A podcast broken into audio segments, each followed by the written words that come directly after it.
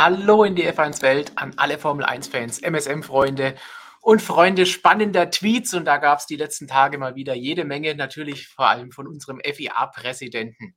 Christian, bist du bereit, um zu tweeten und zu diskutieren? Ja, hallo, liebe Motorsportmagazin-Freunde, hallo Stefan. Bin ich bereit? Ähm, sagen wir mal, so bereit wie Elon Musk und Mohammed Ben Sulayem bin ich wahrscheinlich nicht für Twitter, aber einigermaßen. Da haben wir ja gestern schon drüber diskutiert hier intern. Du hast ja alle anderen eher dazu verpflichtet, jetzt zu tweeten. Ja, so ein bisschen, aber nicht so, wie es der du weniger Präsident Probleme macht. bekommst. Es ist ein gefährliches Pflaster, wie wir, wie nicht nur Mohammed Ben Sulayem, nicht nur Elon Musk lernen mussten, sondern auch ich teilweise schon. Aber das ist eine Geschichte für sich, die wollen wir jetzt hier nicht breitreten. Da, da gibt es andere Situationen, in denen wir darüber diskutieren können und euch die Anekdoten erzählen können. Jetzt wollen wir nämlich tatsächlich einfach mal drauf schauen, was ist da eigentlich passiert in der Formel 1? Warum geht es da so hin und her? Warum streiten alle miteinander? Und was passiert da jetzt als nächstes? Losgegangen ist das Ganze mit dieser News, die Flo vergangene Woche vers verfasst hat. Saudi-Arabien wollte Formel 1 für 20 Milliarden kaufen. Das Ganze ist ein Bericht von Bloomberg. Anfang 2022 soll der staatliche Investmentfonds von Saudi-Arabien mehr als 20 Milliarden US-Dollar geboten haben. Bei einem aktuell geschätzten Wert für der Formel 1 ungefähr bei 15 Milliarden.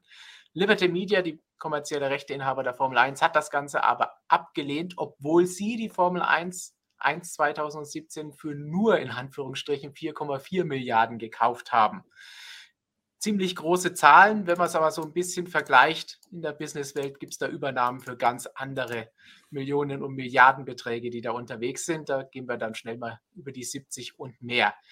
Was aber nicht ganz so teuer ist, aber noch viel mehr Probleme verursachen kann, ist, wenn der Präsident dann dazu tweetet. Und der hat sich jetzt dazu geäußert und gesagt, hey, das Ganze gefällt mir eigentlich nicht, was da so passiert ist. Alle, die sich darüber nachdenken, das Ganze zu investieren, vielleicht die Formel 1 zu übernehmen. Die sollten Vorsicht walten lassen, vielleicht angeblich überhöhte Preise zu bezahlen. Und die potenziellen Käufern hat er geraten, gesunden Menschenverstand einzusetzen oder das Wohl des Sports zu denken und einen nachhaltigen Plan zu haben. Klingt ja alles ganz nett. Aber das wiederum. Aber, gut, aber gut, gute Warnung, sonst hätte ich jetzt noch mehr geboten für die Formel 1. Also vielen Dank, lieber Präsident, für den Hinweis. Wir wissen ja, wie gerne du mitbietest, vor allen Dingen, wenn es um alte Formel 1 Autos dass du die alle haben willst. Ja, mein Bankkonto mag das dann leider nicht ganz so sehr, aber Bei Saudi-Arabien ist da wahrscheinlich ein bisschen mehr Geld da, um das Ganze doch kaufen zu können. Aber bei Liberty hat das Ganze natürlich auch nicht unbedingt für Frohlocken gesorgt. Die haben dann einen Brief, der uns vorliegt, an die FIA, an die Teams und den Motorsport-Weltrat versandt und da drin dann doch relativ stark auf den Putz gehauen. Unter anderem gibt es da dieses schöne Zitat drin. Die Kommentare im heutigen, also gestrigen Post überschreiten sowohl die Grenzen des definierten Aufgabenbereichs der FIA als auch die vertraglichen Rechte bezüglich der Vereinbarungen zwischen der FIA und der Formel 1-Gruppe. Und das ist doch jetzt mal nicht nur ein Satz, sondern auch ein Punkt, wo wir jetzt mal anschauen müssen, was sind denn jetzt diese vereinbarten Grenzen, die da überschritten worden sein sollen? Was macht die FIA? Und was macht die Formel 1 Schrägstrich Liberty Media? Ja, das ist ja immer eine schwierige Sache, wenn man das einfach so immer sagt, der kommerzielle Rechteinhaber, Liberty Media, Formel 1, FIA, wird oftmals alles zu einem, wenn man drüber spricht, wenn man umgangssprachlich drüber spricht, aber es sind definitiv ganz wichtig zwei unterschiedliche Seiten. Das eine ist die kommerzielle Seite und das andere ist die sportliche Seite. Und das ist in der Formel 1 strikt voneinander getrennt. Die FIA hat ursprünglich mal die Formel 1 erfunden, wenn man so will. Der Automobilweltverband hat die Formel 1 veranstaltet von Beginn an. Ihr gehören eigentlich die Rechte an der Formel 1. Sie hat auch nach wie vor die Rechte, das Ganze auszutragen, aber sie hat nicht mehr die Rechte, das Ganze zu vermarkten. Also sie hat quasi keine Rechte mehr, das Ganze zu Geld zu machen, diesen Sport. Diese Rechte hat man für 100 Jahre verkauft. Und nach mehreren Zwischenverkäufen und so weiter ist das Ganze jetzt bei Liberty Media gelandet. Und deswegen gehört Liberty Media die Formel 1, die Marke, wenn man so, wenn man so will, und die kommerziellen Rechte. Also auf der einen Seite FIA, die macht die Regeln, die kümmert sich um den Sport, die kümmert sich darum, dass die Regeln eingehalten werden. Auf der anderen Seite Liberty Media, der kommerzielle Rechteinhaber, der schaut, dass er möglichst viel Geld aus dem Ganzen macht, was er von der FIA abgekauft hat. Und genau darauf bezieht sich die Formel 1 in diesem ominösen Brief, wo sie eben darauf eingeht, die FIA hat eigentlich zugesichert, sich nicht um Eigentum, Management oder die Nutzung dieser Rechte zu kümmern. Und deswegen sagt die Formel 1, wir sehen die heutigen Kommentare, also die gestrigen vom offiziellen Social-Media-Profil des FIA-Präsidenten, als inakzeptablen Eingriff in ihre Rechte an. Ihre Rechte sind ganz klar einfach, wie wir gerade gesagt haben, das Ganze zu Geld zu machen. Und wenn jetzt derjenige sagt, dem die kommerziellen Rechte nicht gehören, Moment mal, da werden vielleicht Preise geboten, die eigentlich nicht realistisch sind, dann drückt er damit natürlich oder versucht er den Wert der Formel 1 zu drücken. Der Wert, den ja die andere Seite, der kommerzielle Rechteinhaber, abgekauft hat von der FIA. Also der FIA gehört das nicht mehr, sie mischt sich aber in die kommerzielle Belange ein, so der Vorwurf, der jetzt im Raum steht. Und dass das nicht gerade ideal ist, börsennotierte Unternehmen den Wert irgendwie zu verfälschen. Das sollte klar sein. Und deswegen schwingt da ja durchaus ein Säbelrasseln und eine Drohung in diesem Schreiben mit, wo sie sagen, sie behalten sich die Rechte vor, die Formel 1, also Liberty Media, um juristisch dagegen vorzugehen. Sie hoffen, dass es nicht dazu kommen wird. Das heißt, so gesehen erstmal noch Säbelrasseln, aber theoretisch könnten sie da auch vor Gericht ziehen. Ja, und diese Geschichte ist auf vielen Ebenen so interessant. Du hast gesagt, äh, angefangen hat das jetzt mit der Geschichte 20 Milliarden. Ähm, die Mini-Geschichte per se schon, ja, aber das hat schon ein bisschen Vorspiel. Äh, bei der Rallye Dakar hat uns der Präsident ja erzählt, dass zwischen der FIA und dem kommerziellen Rechteinhaber alles wunderbar sei, gute Beziehung und so weiter, aber wir wissen natürlich längst nicht mehr diese gute Beziehung. Zwischen Jean Todt und Liberty Media hat das Ganze sehr, sehr gut funktioniert ich bin auch der Meinung, es war sich teilweise viel zu nah, also kommerzieller Rechteinhaber und Sporthoheit. Ähm, und das Ganze hat Mohammed Ben Sulaim jetzt seit seinem Amtsantritt vor ein bisschen mehr als einem Jahr alles wieder über den Haufen geworfen, diese ganzen Beziehungen, die da, wie gesagt, ein bisschen meiner Meinung nach ein bisschen zu stark ineinander verflechtet waren. Und der ist da schon ein bisschen auf Krawallkurs aus. Das hat man immer wieder gemerkt bei den verschiedensten Themen. Und jetzt hat die Formel 1 auch ein bisschen zurückgeschlagen. Das ist eine Ebene. Die andere Ebene ist dieser ganze Verkauf, diese 20 Milliarden, die von Saudi-Arabien da in den Raum geworfen wurden. Bloomberg hat das aufgedeckt. Wir dürfen nicht vergessen, aktuell gibt es ja in den USA auch noch ein Verfahren gegen Elon Musk. Der soll auch Aktienkurse äh, mit einem Tweet oder mit Tweets äh, manipuliert haben. Da ging es um Tesla. Da ging es darum, dass er das Ganze von der Börse nehmen will und zu einem fixen Preis die Aktien kaufen will, das Ganze sei schon finanziert und so weiter. Und da kommen die Saudis möglicherweise auch wieder ins Spiel, weil die da möglicherweise die Finanzierung dafür bereitstellen wollten. Und naja, ein Schelm, wer Böses dabei denkt, wenn man sich das Ganze jetzt anschaut. Natürlich ist es eine große Geschichte für Bloomberg. Natürlich sind die Saudis in die eine Geschichte involviert und jetzt auch in die andere. Vielleicht hat man da ja so ein bisschen Nebelkerzen geworfen, um von der anderen Sache etwas mehr abzulenken. Also ich sehe da durchaus einen Zusammenhang. Das Geld sollte, die Geld oder der Geldfluss, der mögliche in beiden Fällen ist ja doch recht ähnlich aus dem Königreich Saudi-Arabien. Hm, es geht um Aktienkurse, die da in die eine oder andere Richtung möglicherweise ähm, manipuliert ist ein zu hartes Wort, aber die da möglicherweise ähm, in Mitleidenschaft gezogen wurden oder nach oben getrieben. Ähm, also ganz, ganz interessant auf der Ebene auch. Und wenn man natürlich in die längere Vergangenheit schaut, Stefan, weißt du viel besser Bescheid, zwischen FIA und Formel 1, das war nicht immer Friede, Freude, Eierkuchen, wie es zuletzt mit Jean Todt und Stefano Dominicali war, dieser Doppelpass oder zwischen Bernie Ecclestone und Max Mosley, das ging teilweise auch mal richtig, richtig, richtig herb zur Sache.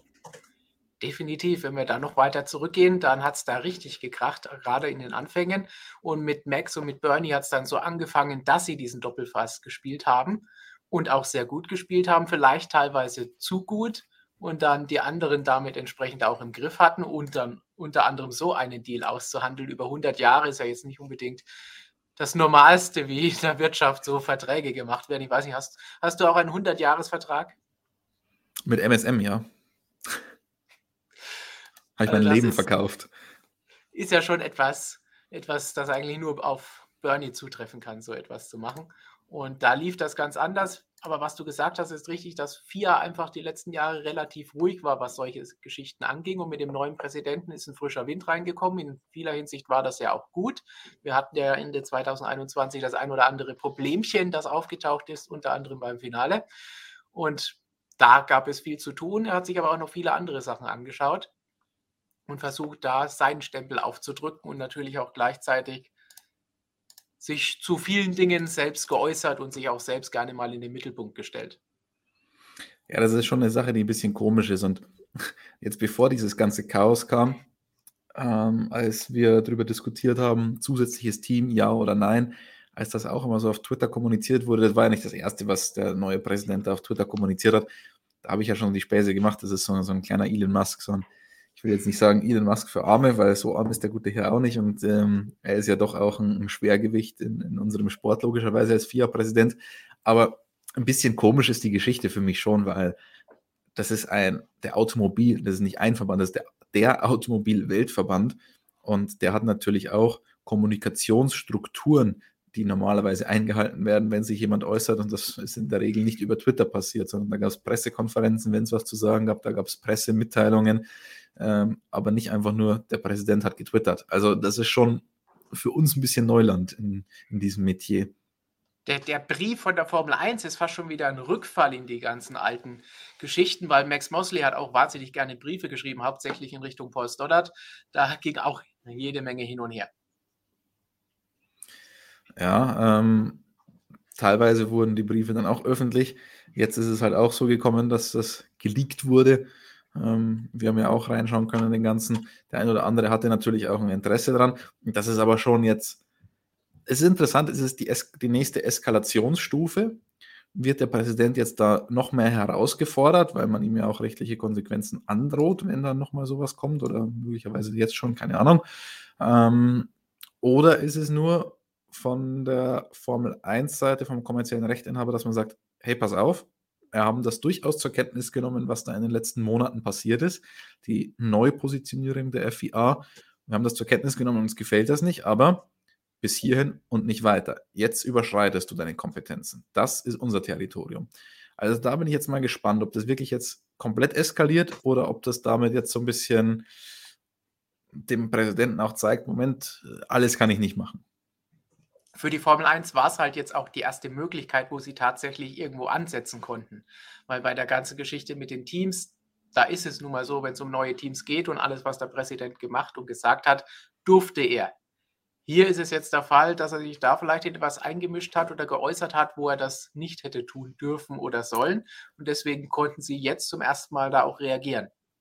Wobei neue Teams ist natürlich, wir haben es ja in einem eigenen Video schon relativ ausführlich mal behandelt, ist halt nicht so ganz glasklar geregelt. Einerseits ja, ist es vier Sache, andererseits ist es halt auch kommerziell eine ganz wichtige Sache und man braucht ja auch einen kommerziellen Vertrag oder sollte den dann zumindest haben, sonst kriegen, kriegen wir richtige Probleme und kommen in die Zwickmühle. Also das ist so, eine, so ein Zwischending, finde ich. Und da ist es halt dann jetzt auch gefährlich für alle, die jetzt da neu rein wollen, wenn sich FIA und Formel 1 nicht grüne sind, dass man da vielleicht ein bisschen untergeht oder baden geht in dem ganzen Chaos. Das könnte sogar beiden dann Schaden zufügen, gerade jetzt, wo es immer nur heißt, Formel 1 boomt. Ja, definitiv. Also ich meine, wenn jetzt, wenn die Formel 1 hat natürlich Concord Agreements, also man muss, muss das ja im Plural sagen. Es gibt ja mehrere Verträge, kommerzielle Verträge zwischen Liberty Media und den Teams. Es gibt auch einen Governance-Vertrag zwischen FIA Formel 1 und den Teams. Hm, aber in diesen kommerziellen Verträgen hat man den Teams gesagt, okay, ihr könnt einerseits, ihr habt Mitspracherecht bei neuen Teams und die müssen sich reinkaufen, wenn ein neuer rein will. Jetzt kommt die FIA und sagt, naja, wieso müssten sich die überhaupt reinkaufen? Das ist eure Sache. Ihr habt diesen Vertrag mit den Teams gemacht. Das geht uns aber nichts an und wir entscheiden ja eigentlich darüber, ähm, ob neue Starter kommen, ja oder nein. Also das ist alles ein bisschen schwierige Situation. Möglicherweise hat man da auch bei den Concord Agreements nicht den Ast rein im Job gemacht, hat man den Teams vielleicht was versprochen, was man ihnen hätte gar nicht versprechen dürfen. Ähm, ganz interessant wird das, wenn jemand 2025 noch kommen will oder dann erst 2026. Da beginnt ja dann ein neues Concord Agreement. Also da sind noch viele Fragen, die es zu klären gilt. Sowohl auf kommerzieller Seite, als auch auf Teamseite, als auch auf FIA-Seite. Und da sind wir jetzt schon in einem ziemlichen Strudel drinnen, wo es ein bisschen undurchsichtig wird, wo verschiedene Interessen dabei sind. Und dann muss es am Ende nicht immer zum, zum Wohl der Formel 1 ausgehen, wie wir wissen. Korrekt. Jetzt kommt natürlich die eine große Frage, die du eben schon angeschnitten hast. Kommt es zur Eskalation? Kommt es zu diesem Worst Case, dass sie eine Klage einreichen? Oder ist es das übliche, jetzt wird erstmal von allen Seiten laut herumgeschrien und Säbel gerasselt und irgendwann einigen sich sich dann doch, wie es halt immer der Fall ist? Ich sage mal so, es ist natürlich auch ein langwieriger Prozess, wenn ich da jetzt rechtliche Schritte in Gang setze. Ist wahrscheinlich nicht ganz so einfach, das ist wahrscheinlich nicht so schnell geklärt. Ähm, aber also ich hoffe einfach nicht, dass es dazu kommt, weil dann sehen wir die FIA wahrscheinlich relativ lange manövrierunfähig oder also es, es wird sehr unangenehm für alle Beteiligten, glaube ich. Da ist niemandem mitgeholfen.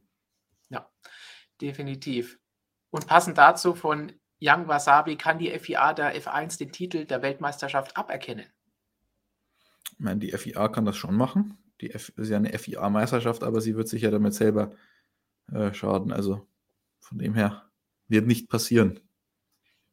Gut, wir sehen jetzt auch schon wieder erinnert an den Fisa-Foka-Krieg, den wir hatten in der Vergangenheit in den 80er Jahren. So weit sind wir vielleicht noch nicht, aber auf bestem Wege, würde ich sagen, wenn das so weitergeht. Ja, ich meine, ich verstehe schon beide Seiten irgendwo. Also für mich war es ein bisschen viel Einmischung von Liberty Media in das ganze Sportliche in der Vergangenheit. Ich meine, es allein die Tatsache, dass letztendlich, ich meine, der kommerzielle Rechteinhaber hat natürlich Ressourcen, finanzielle Ressourcen, die jetzt die FIA teilweise nicht hat, hatte, wahrscheinlich auch in absehbarer Zeit nicht haben wird, aber haben sollte. Das ganze Reglement 2022, das ja eigentlich 2021 kommen soll, diese ganz große Regelrevolution, die wurde angestoßen hauptsächlich von Ross Braun. Und der war ja nicht vier Angestellter, sondern Angestellter vom kommerziellen Rechteinhaber. Und der hat sich ein eigenes Team aufgebaut, ein Technikerteam. Das hat Analysen durchgeführt, CFD-Simulationen, Windkanalzeit und so weiter. Das sind alles Sachen, die die FIA nicht machen kann. Ähm, man könnte darüber diskutieren, sollte sie es machen können? Wahrscheinlich ja, weil bislang war man ja immer von den Teams abhängig. Die Teams haben dann Sachen für die FIA simuliert, haben Windkanaltests gemacht und so weiter. Das ging dann in Zeiten vor des Budget Caps gab es ja auch schon Restriktionen, Windkanal und CFD und so weiter. Diese Simulation, die die Teams dann für die FIA gemacht haben, die gingen dann logischerweise aus dem Kontingent raus. Aber wie sagen wir mal so schön, traue keiner Statistik, die du nicht selbst gefälscht hast. Genauso ist es natürlich bei solchen Simulationen. Da kamen halt dann die Teams mit Sachen raus, die sie rausbekommen wollten. Also nicht unbedingt immer zum Besten des Sports. Und deswegen hat die Formel 1 dann mal ein eigenes Team aufgebaut und hat das unabhängig untersucht aber halt die Formel 1 und nicht die FIA. Und am Ende wurde das in ein Regiment gegossen. Ist das so richtig? Ich sage, in, in dem Fall war es natürlich schon zum, zum Wohle des Sports. Aber das ist ja so wie bei politischen Systemen. Du hast ja immer Sicherheitsmechanismen, damit Macht nicht missbraucht werden kann.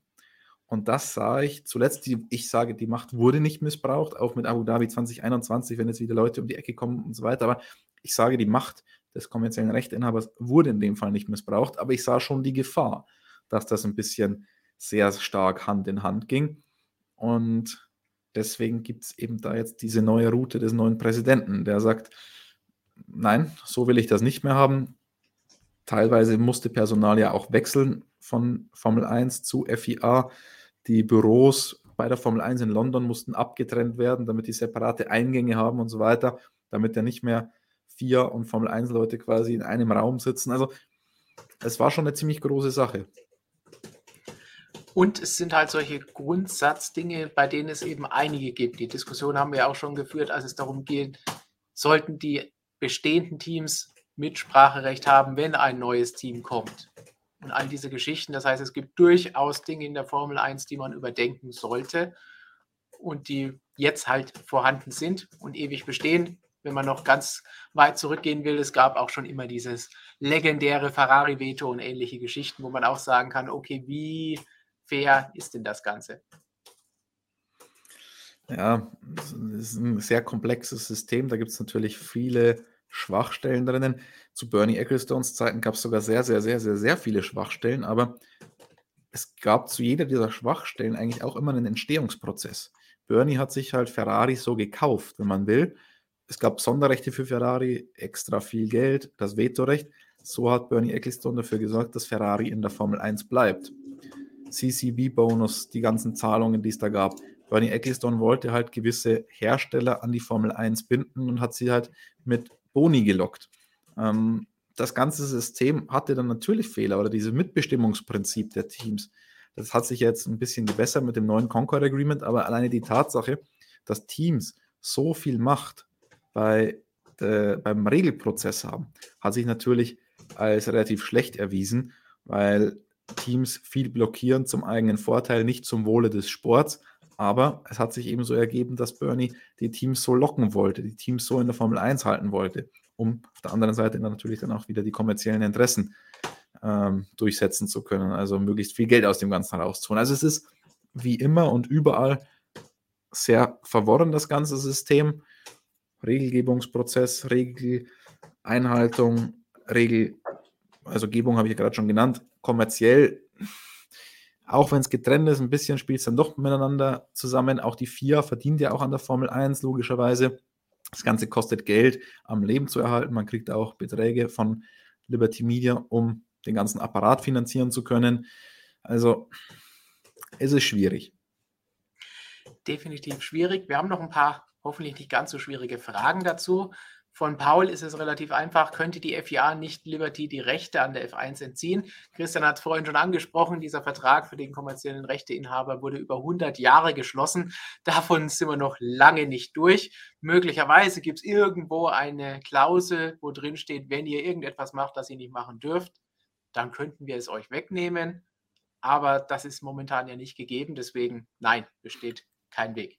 Viel interessanter ist da tatsächlich die Frage, kann die FIA einen Verkauf gegebenenfalls blocken? Ähm, also wenn die FIA jetzt sagt, dieser neue Eigentümer, der gefällt uns nicht. Das ging ja auch so ein bisschen aus dem Schreiben der Formel 1 hervor, dass das nicht so möglich sein soll oder nur ein bisschen. Also es ist ein bisschen vage, was man so hört und in Erfahrung bringen konnte bislang ist, dass sollte es einen begründeten Verdacht geben von der FIA, dass ein neuer potenzieller Käufer gegen die Interessen der FIA, gegen die Interessen des Sports, ähm, dass, der, dass der nachweislich sehr, sehr, sehr, sehr schlecht wäre für alle Beteiligten, dann kann der offenbar irgendwie, dann kann die FIA ein Veto einlegen. Aber es ist nicht ganz so einfach, wie man sich vorstellt. Nicht, wenn die FIA sagt, den mögen wir nicht, nee, den, an den dürft ihr gar nicht verkaufen. So einfach ist es nicht. Dann gibt es noch eine ganz spannende Frage, nämlich die Richtung, der Brief ging ja jetzt auch an die Teams. Welchen Einfluss könnten denn die Teams auf das Ganze haben? Naja, ich glaube, man wollte es ihnen zumindest mal sagen, ähm, weil die Teams sind ja auch nicht so richtig happy mit der ganzen Geschichte, wie das abläuft mit zusätzlichen Teams, also mit neuen Teams. Die haben ja Angst, dass sie selber Geld verlieren, logischerweise, dass ihr Team weniger wert wird, dass sie in Zukunft auch weniger ausgeschüttet bekommen und so weiter. Also die Teams sind da nicht so ganz happy damit, mit der Herangehensweise des Präsidenten. Ich glaube, man hat das jetzt einfach nur mit an die Teams geschickt, um zu zeigen, passt mal auf, wir sind da auch auf eurer Seite. Ähm, aber wirklich jetzt in dem speziellen Fall haben die Teams eigentlich nichts mit zu tun. Die sollen wahrscheinlich einfach informiert werden, genauso wie der WMSC informiert werden soll. Wir wissen ja in der Vergangenheit, solche Briefe, die gehen dann immer an viele verschiedene Interessengruppen und die Teams sind halt eine wichtige Gruppe daran, die natürlich auch wieder Einfluss ausüben können, indem sie wiederum Briefe schreiben, ihre Meinung kundtun öffentlich und damit auch Druck ausüben. Ist in der Vergangenheit ja oft genug passiert. Wir haben auch letztes Jahr, vorletztes Jahr immer wieder über Briefe gehört. Nicht im Sinne von Max Mosley, wie es früher hin und her gegangen ist, aber Zach Brown hat ja auch ein nettes Brieflein zuletzt geschrieben. Ja, zurzeit ist politisch schon wieder ein bisschen mehr los. Wir haben uns fast daran gewöhnt, dass das alles so ruhig ist, Smooth Sailing, ähm, Boom und so weiter. Aber ich glaube auch aufgrund dieses Booms haben halt viele Angst, dass sie nicht so teilhaben wie manche andere an diesem ganzen Boom. Also der kommerzielle Rechteinhaber äh, ist ja da deutlich besser beteiligt an dem Boom als jetzt die FIA. Aber ich, ich muss dazu sagen, ich verstehe natürlich schon auch die Angst des Präsidenten. Also er hatte ja in diesem Tweet, es war ja glaube ich ein dreiteiliger Tweet, und da hat er dann teilweise auch noch reingeschrieben mit Hosting-Fees oder irgendwas, also quasi Promoter, die bezahlen ja Geld dafür, dass ähm, die Formel 1 kommt. Haben wir schon öfter erklärt, wie das kommerzielle Modell ungefähr funktioniert. Formel 1 hat sehr, sehr viel Einnahmen durch Promoter, die dafür bezahlen, dass die Formel 1 kommt. Die refinanzieren das über Ticketverkäufe oder Imagegewinn in manchen Staaten. Formel 1 hat auch noch sehr, sehr viel Geld von TV-Stationen und von Seriensponsoren. Und bei den Promotern hat man Angst, dass das irgendwann quasi so eine Spirale wird, dass kein, dass nur noch gewisse Regionen sich einen Grand Prix leisten können. Der Trend ging ja auch in den letzten Jahrzehnten immer mehr Richtung Middle East, ähm, dass man Tickets teilweise nicht refinanziert, äh, dass man diese Antrittsgebühren nicht refinanzieren kann über Ticketverkäufe oder dass die Tickets dann halt exorbitant teuer sind. Die sind heute schon richtig teuer, wissen viele von euch ja leider. Äh, und da hat man Angst, dass das alles zum Negativen des Sports ist, wenn sich niemand mehr die Formel 1 leisten kann zum Zuschauen oder halt zum Austragen. Das war tatsächlich der Satz oder der eine Halbsatz, der herausgestochen ist, wo er wirklich gesagt hat, hm, könnte gefährlich werden. Und wir sehen ja, wie die Summen steigen und welche Länder aktuell neue Grand Prix bekommen, weil sie so viel Geld haben. Die sind auch alle da in der Nähe drumherum um Saudi-Arabien angesiedelt. Und da kann man das tatsächlich verstehen. Passend dazu von Race Kiwi, mir fehlt aber alleine der Glaube daran, dass der Präsident Angst um sein bestes Pferd im Stall hat, wenn es an nur Reiche ohne Ahnung verkauft wird. Das ist jetzt schwierig, weil das könnte man auch von Liberty Media damals behaupten und zuvor von CVC. Das waren auch alles nur Investmentfirmen, die eben das Ganze gekauft haben, um es irgendwann wieder für viel mehr Geld zu verkaufen. Das war seit Bernie da nicht mehr alleine an der Macht ist, war das schon immer so. Deswegen sehe ich jetzt nicht die Angst, dass da jetzt andere Reiche ohne Ahnung rankommen. Ja, kann natürlich passieren, dass die das dann wieder schlechter machen, aber wir haben ja jetzt gesehen, wenn es jemand macht, der es gut macht, wir sind, denke ich, zufrieden, wie Liberty die letzten Jahre damit umgegangen ist. Ja, alles gefällt uns logischerweise nicht. Also das wird niemals der oft, Fall sein. Haben wir schon oft genug gesagt, aber deren Interessen sind halt auch andere Interessen als von uns. Das ist halt nun mal so. Insgesamt muss ich aber sagen, mir kommt der Präsident ein bisschen zu schlecht weg in der, in der ganzen Geschichte, weil ich glaube, das Problem ist die Art und Weise, wie er kommuniziert. Würde er das mal ruhig alles darlegen bei einer Pressekonferenz, bei einer Einberufenen oder was auch immer, mm, und, oder sich im Hinterstübchen mit, den, mit der anderen Partei zusammensetzen und das ansprechen und so weiter, das, ist, was ja offenbar nicht so sehr passiert, wie es passieren sollte es kommen dann halt immer Tweets und das wirkt halt immer wie so ein richtig krasser Ego-Trip. Ich glaube ihm aber schon durchaus, dass er am Wohle des Sports interessiert ist. Er ist ja selber früher Rennen gefahren, natürlich auf einem anderen Level, aber trotzdem. Ähm, das heißt, der macht das ja nicht aus, aus nur Jux und Tollerei. Der hat natürlich ein Herz für den Sport, sonst würde er das Ganze nicht machen. Und deswegen glaube ich ihm das auch und nehme ihm das ab, dass ihm der Sport an sich sehr am Herzen liegt, dass das alles funktioniert, dass der wächst und so weiter. Also das, das kaufe ich ihm schon ab. Nur die Art und Weise, wie es kommuniziert wird, ist halt ein bisschen suboptimal. Also ich finde, das Ganze über Twitter und nur über seinen Namen und nicht als FIA und nicht so sehr in den Dialog, das gefällt mir halt nicht ganz so gut. Und es bietet halt die Möglichkeit, etwas falsch zu verstehen oder einfach nicht genügend Informationen zu bekommen, es nicht richtig darlegen zu können, wie du eben gesagt hast. Weil ja, Briefe sind jetzt auch langweilig, aber du hast halt doch ein bisschen mehr Möglichkeiten, da etwas reinzupacken und dann erst recht, wenn du tatsächlich selbst sprichst. Weil man kann ja inzwischen die Tweets länger verfassen, oder? Und mehrere aneinander hauen und so, da kann man mehr, kann man genauso viel schreiben wie in einem Brief. Aber nein, das ist natürlich, das sollte natürlich einfach nicht das Medium sein, das man da nutzt. Es sollte vielleicht für schnelle Reaktionen gut sein, aber danach sollte man doch in dieser Position nochmal ein bisschen ausführlichere Informationen liefern, wenn man solche heißen Themen anspricht. Hier geht es ja nicht darum, dass er irgendjemanden zum Geburtstag gratuliert. Oder Audi sagt, hey, schön, dass ihr kommt. Oder ja, ich finde es toll, dass Andretti jetzt einen Hersteller gefunden hat, wenn sie das denn haben. Aber das ist eine andere Diskussion, die haben wir letztes Mal schon geführt. Aber man muss auch sagen, nachdem ja Schottot tatsächlich relativ ruhig war in dem Ganzen, man konnte, ab und zu hatte ich schon fast irgendwie so ein bisschen das Gefühl, es interessiert ihn gar nicht so sehr, was da in der Formel 1 abgeht. FIA-Präsident ist ja so ein mannigfaltiger Posten, dass man da jetzt sich nicht den ganzen Tag um die Formel 1 kümmern kann. Es gibt ja noch diverse andere Rennserien auch und nicht nur das. Jean Todt hat sich ja auch noch sehr stark um Road Safety bemüht und so weiter. Und bei Jean Todt hatte ich halt dann manchmal irgendwie so das Gefühl, das ist ihm gar nicht mehr so wichtig, was da in der Formel 1 passiert. beim neuen Präsidenten muss ich sagen, der ähm, engagiert sich da sehr, sehr stark. Also muss man ihm auch zugute halten. Das auf jeden Fall. Das haben wir auch zuletzt schon mal gesagt, dass da auf jeden Fall was passiert. In dem Fall ist es vielleicht ein bisschen unglücklich gelaufen. Hätte man ja. ein bisschen besser organisieren können. Weil du hast ja schon die, die, Dakar angesprochen, da gab es ja zumindest die Möglichkeit auch nachzufragen, da konnte er ausführlichere Antworten geben. Bei einem Thema, ja. das vielleicht jetzt nicht ganz so heikel war wie das jetzt. Ja, also da auch auf so einen Medienbericht von Bloomberg dann gleich so zu reagieren. Ähm, ich weiß jetzt nicht, ob es eine, eine WhatsApp-Gruppe gibt, wo sich die Teambosse aufgeregt haben oder was auch immer und äh, dann schon Gespräche gab. Aber wenn das jetzt am Rennwochenende aufkommt und alle Sturm laufen und dann eine Reaktion kommt, ja, aber jetzt einfach nur, weil es halt so einen Medienbericht gab, ist halt auch etwas übertrieben. Ein bisschen schon. Im Chat diskutieren unsere Zuschauer schon wieder wahnsinnig viel über neue Teams, unser Lieblingsthema, viel über Andretti und Co. Aber da haben wir uns natürlich schon häufig zu geäußert.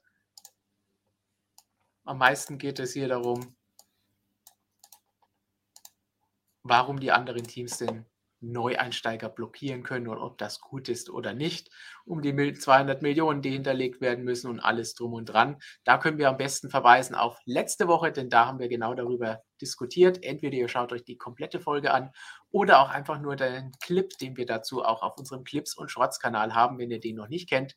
Einfach danach suchen und abonnieren, dann bekommt ihr auch immer noch Auszüge aus den langen Videos, wenn ihr mal nicht alles seht. Aber ihr seht natürlich alles.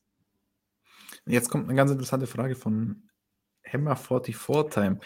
Was kann in diesem Fall eurer Meinung nach im Worst Case passieren? Also, das ist eine gute Frage. Ich meine, Worst Case auf der einen Seite, rechtliche Konsequenzen und so weiter, da kenne ich mich nicht aus. Weiß ich nicht, Stefan, ob du das einschätzen magst, was dann im, im Worst Case passieren kann. Das lässt sich da jetzt schwer sagen. Wenn die sich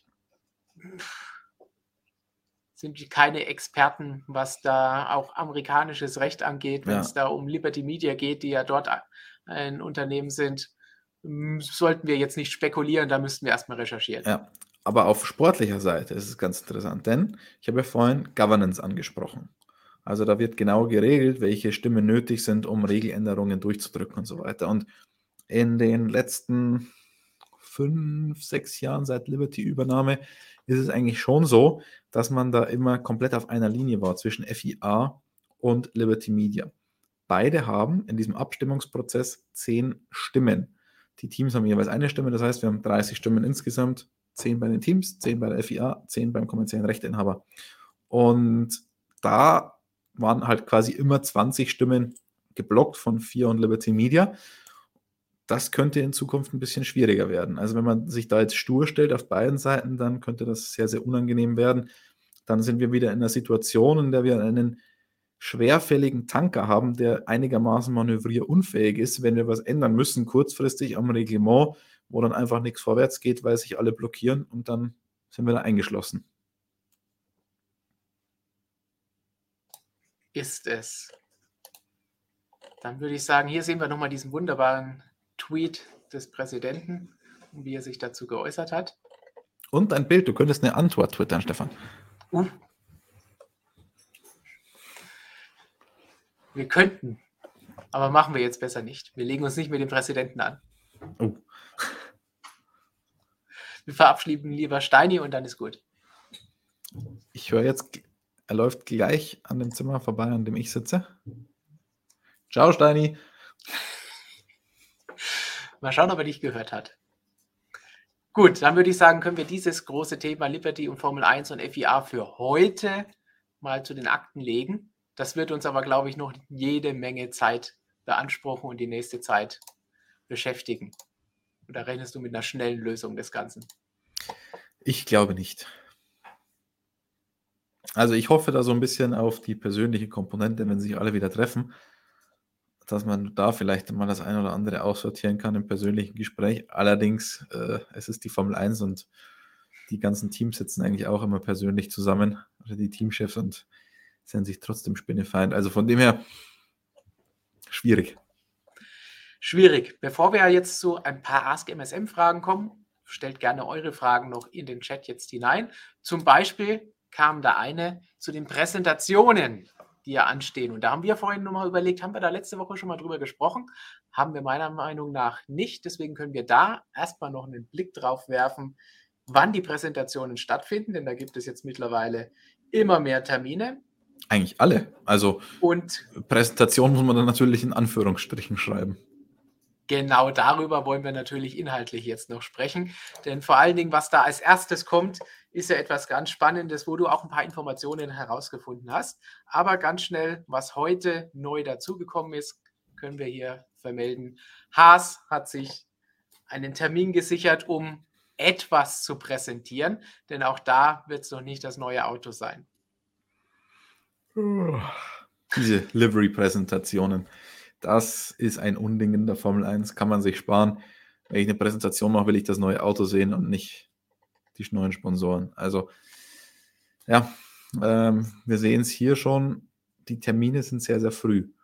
Und deswegen sind wir da misstrauisch bei vielen, ob es da auch was Spannendes zu sehen gibt. Zumindest was Technik angeht und neue Autos. Also 31. Januar Haas. Ich meine, die haben sie ja zumindest jetzt mal ganz klar gesagt. Livery heißt, das Auto erscheint, das alte Auto erscheint halt mit neuen Farben. Vielleicht kriegt man ein ganz, ganz, ganz, ganz, ganz schlechtes CAD-Modell rausgerendert mit den neuen Farben, aber das war es dann auch. Ähm, wirklich viel Spannendes Technisches werden wir da nicht sehen. Red Bull, 3. Januar, äh, 3. Februar, Entschuldigung. Extrem früh, Testfahrten beginnen am 23. Februar. 20 Tage danach wird Adrian Newey 20 Tage davor ein komplett fertiges Auto haben und das auch noch nach New York schicken, wo die Präsentation stattfindet. Ich wage es zu bezweifeln. Adrian Newey ist dafür bekannt, immer bis zum letzten Tag zu warten, bis zur letzten Stunde. Da wurde teilweise noch wirklich bei den Testfahrten ist man nicht pünktlich rausgegangen, weil noch Teile zusammengeschustert wurden, geschliffen und so weiter, dass das gepasst hat. Man hat aus der Vergangenheit auch gelernt, man hat gesehen, der Saisonstart verlief meistens nicht so ganz ideal bei Red Bull, deswegen hat man gesagt, Moment, wir müssen früher fertig werden, Filmtage davor einlegen und so weiter. Hat in den vergangenen Jahren besser funktioniert, aber so früh wird man trotzdem nicht fertig sein, weil das verschenkte Performance ist. Jeder Tag, den ich länger entwickle, hole ich mehr Performance raus, kann das Teil später in Fertigung geben. Also da schließen wir das eigentlich auch aus. Und genauso ist es halt dann bei vielen anderen auch. Ähm, ich glaube, realistisch, das erste richtige Auto werden wir sehen. Höchstwahrscheinlich. Also Aston Martin hat es ja schon angekündigt, man wird ein echtes Auto haben und 90 bis 95 Prozent sind davon auch neu an aerodynamischen Oberflächen und so weiter. Ähm, Alpha Tauri auch New York Livery. Bei und davor würde ich mal ein ganz großes Fragezeichen machen bei allem, was wir davor ja. sehen. Was glaubst du, Stefan? Die anderen sind ja dann in der Woche vor dem Launch. Es werden natürlich auch noch nicht äh, vor dem Launch, vor den Testfahrten, werden natürlich auch keine Autos sein, die dann direkt 100% so auf die Strecke gehen. Da werden dann immer noch mal irgendwo ein paar Flügelchen sein, die gar nicht vorkommen oder alte Flügel rangeschraubt. Das kennen wir ja, diese Spielchen. Aber es werden zumindest Autos da sein, die anders aussehen als im Vorjahr in irgendeiner Art und Weise. Aber ich würde sagen, wir, wir wissen auch noch nicht, zum Beispiel bei Mercedes war es die letzten Jahre ja so, dass sie auch immer gleich einen Rollout an diesem Tag hatten, einen Filmtag. Das stand diesmal zum Beispiel bei der Bekanntgabe des Termins nicht dabei. Ich weiß aber vom einen oder anderen Team, dass es einen Rollout geben wird. Ähm, teilweise auch sogar schon vor der Präsentation, vor der richtigen Präsentationswoche, wenn man so will, vor, vor dem Aston Martin Launch weiß ich, dass der ein oder andere sogar schon tatsächlich fahren will. Ähm, aber ja.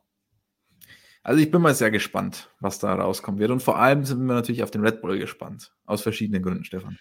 Das ist interessant, denn A, hast du da, wie ich eben angekündigt habe, schon noch ein paar Informationen aus einem Artikel, den ihr natürlich bei uns lesen könnt. Und B, wurde eben auch schon von Fatih gefragt, auf welches Auto freuen wir uns denn am meisten? Oder von welchem erwarten wir am meisten?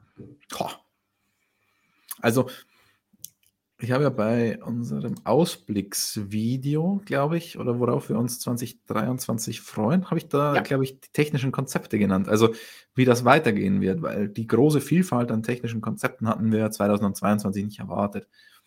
Weil die Konzepte beruhen ja hauptsächlich eben auf den Seitenkästen, aber die sind sehr sichtbar. Das sind nicht so Mini-Detaillösungen, die kein Mensch versteht und interessiert, ob da jetzt am Frontflügel da der Flap ist oder da oder so, oder wie diese Y250 Wirbel, genau hintergeleitet werden und so weiter. Interessiert ja kein Menschen, um ehrlich zu sein, und versteht auch keiner. Deswegen, also das hat richtig Spaß gemacht, da im letzten Jahr die großen Unterschiede zu sehen. Und deswegen bin ich auch irre gespannt. Wird es diese Unterschiede wiedergeben, diese großen Unterschiede? Wie viele Konzepte setzen sich durch? Denn wir dürfen nicht vergessen, am Ende der Saison waren drei komplett unterschiedliche Konzepte quasi gleich schnell. Klar, der Red Bull war das schnellste Auto, aber es war nicht so viel dazwischen, zwischen dem Red Bull, dem Mercedes und dem Ferrari. Es war jetzt nicht so, dass der eine eine Sekunde langsamer war. Äh, und deswegen bin ich da sehr gespannt, ob sich wirklich dieses Red Bull-Konzept, wo man ja ein bisschen schon sehen konnte, dass sich die Konkurrenz daran orientiert, ob sich das durchsetzen wird oder ob wir weiterhin eine große Vielfalt haben werden. Also ich gehe mal davon aus, dass der Red Bull sehr ähnlich aussehen wird. Beim Mercedes weiß ich es nicht. Keine Ahnung, da, da gehe ich. Das ist die spannendste Frage, die auch Hammer 44 Times sagt. Werden die wirklich wieder ohne Sidepods daherkommen? Also da bin ich richtig gespannt. Beim Ferrari bin ich auch mega gespannt, ob der wieder diese sehr extravagante Lösung haben wird, die mir übrigens überragend gut gefallen hat, ähm, optisch. Also das war ein wunderschönes Formel 1, also eines der schönsten der letzten 20 Jahre. Ja, Anfang der 2000 waren es vielleicht noch ein bisschen schöner, weil sie filigraner waren und so, aber also das war schon ein wunder, wunder, wunderschönes Auto. Ähm, also da bin ich gespannt. Auch die Lackierung war natürlich wunderschön, vor allem dann in Monza beim Heim Grand Prix mit dem gelben Ferrari-Schriftzug auf dem Heckflügel. Da musste man sich ja fast in dieses Auto verlieben. Aber also ich bin gespannt, ob sich diese unterschiedlichen Konzepte so durchsetzen werden. Da haben wir für euch übrigens auch ein paar schöne technische Zeichnungen vorbereitet, die ihr dann spätestens in der nächsten Printausgabe lesen könnt, aber vielleicht davor auch noch ein bisschen online. Also ähm, habe ich heute ganz frisch durchbekommen. Da arbeiten wir auch gerade fleißig daran, tippen Texte für die neue Printausgabe. Das heißt, jetzt noch bestellen. Vielleicht könnt ihr euch eine der letzten Ausgaben der aktuellen Ausgabe noch sichern, wenn ihr die noch nicht habt. Und bald ist sie ausverkauft, dann schon sichern, dass es beim nächsten Mal euch nicht so passiert und ihr definitiv eine Ausgabe bekommt. Denn da sind dann die Zeichnungen drin, die Christian eben angesprochen hat. Ja. Aber also Seitenkasten war natürlich das ganz, ganz große Thema letztes Jahr über die Saison. Das war natürlich das, was viele am meisten gesehen haben. Aber dann gibt es ja auch noch so Sachen wie Radaufhängung. Da gab es ja auch eine riesengroße Varianz im letzten Jahr. Red Bull an der Vorderachse auf Pullrods gewechselt, an der Hinterachse auf Pushrods, also quasi genau das umgekehrt gemacht, was man in den Jahren zuvor gemacht hatte. McLaren hat es genauso gemacht, wenn ich es richtig im Kopf habe. Manche Teams, Alpha ist an der Hinterachse auf Pushrods gegangen, ist auf der Vorderachse auf Pushrods geblieben. Manche sind komplett konventionell geblieben, vorne Pushrods, hinten Pullrods. Also da bin ich unfassbar gespannt auch, ob sich da ein Trend herauskristallisiert ähm, ich sehe gerade Aston Martin Heckflügel, den wird es so nicht mehr geben. Da gab es äh, am Regiment kleinere Änderungen, dass diese Lücke geschlossen wurde. Aber nichtsdestotrotz wird es viele, viele spannende Fragen geben bei den Präsentationen. Also ich freue mich richtig drauf und wir sagen uns immer, wir freuen uns mega auf den Saisonstart, wenn dann die Lichter irgendwann ausgehen. Aber ganz ehrlich, diese Präsentationen, die sind ähnlich spannend. Also der Moment, wenn dann die ersten Bilder geleakt werden oder wenn die dann teilweise vorab eingespielt werden bei uns oder wenn wir dann wirklich mal das Auto erst sehen, wenn das Tuch runterkommt, das ist dann schon immer ein Moment so wirklich so ein bisschen wie Lichter gehen aus. Neue Autos erste Mal sehen, erste Mal fahren sehen, das ist immer was Besonderes. Teilweise manchmal spannender als das ein oder andere Rennen.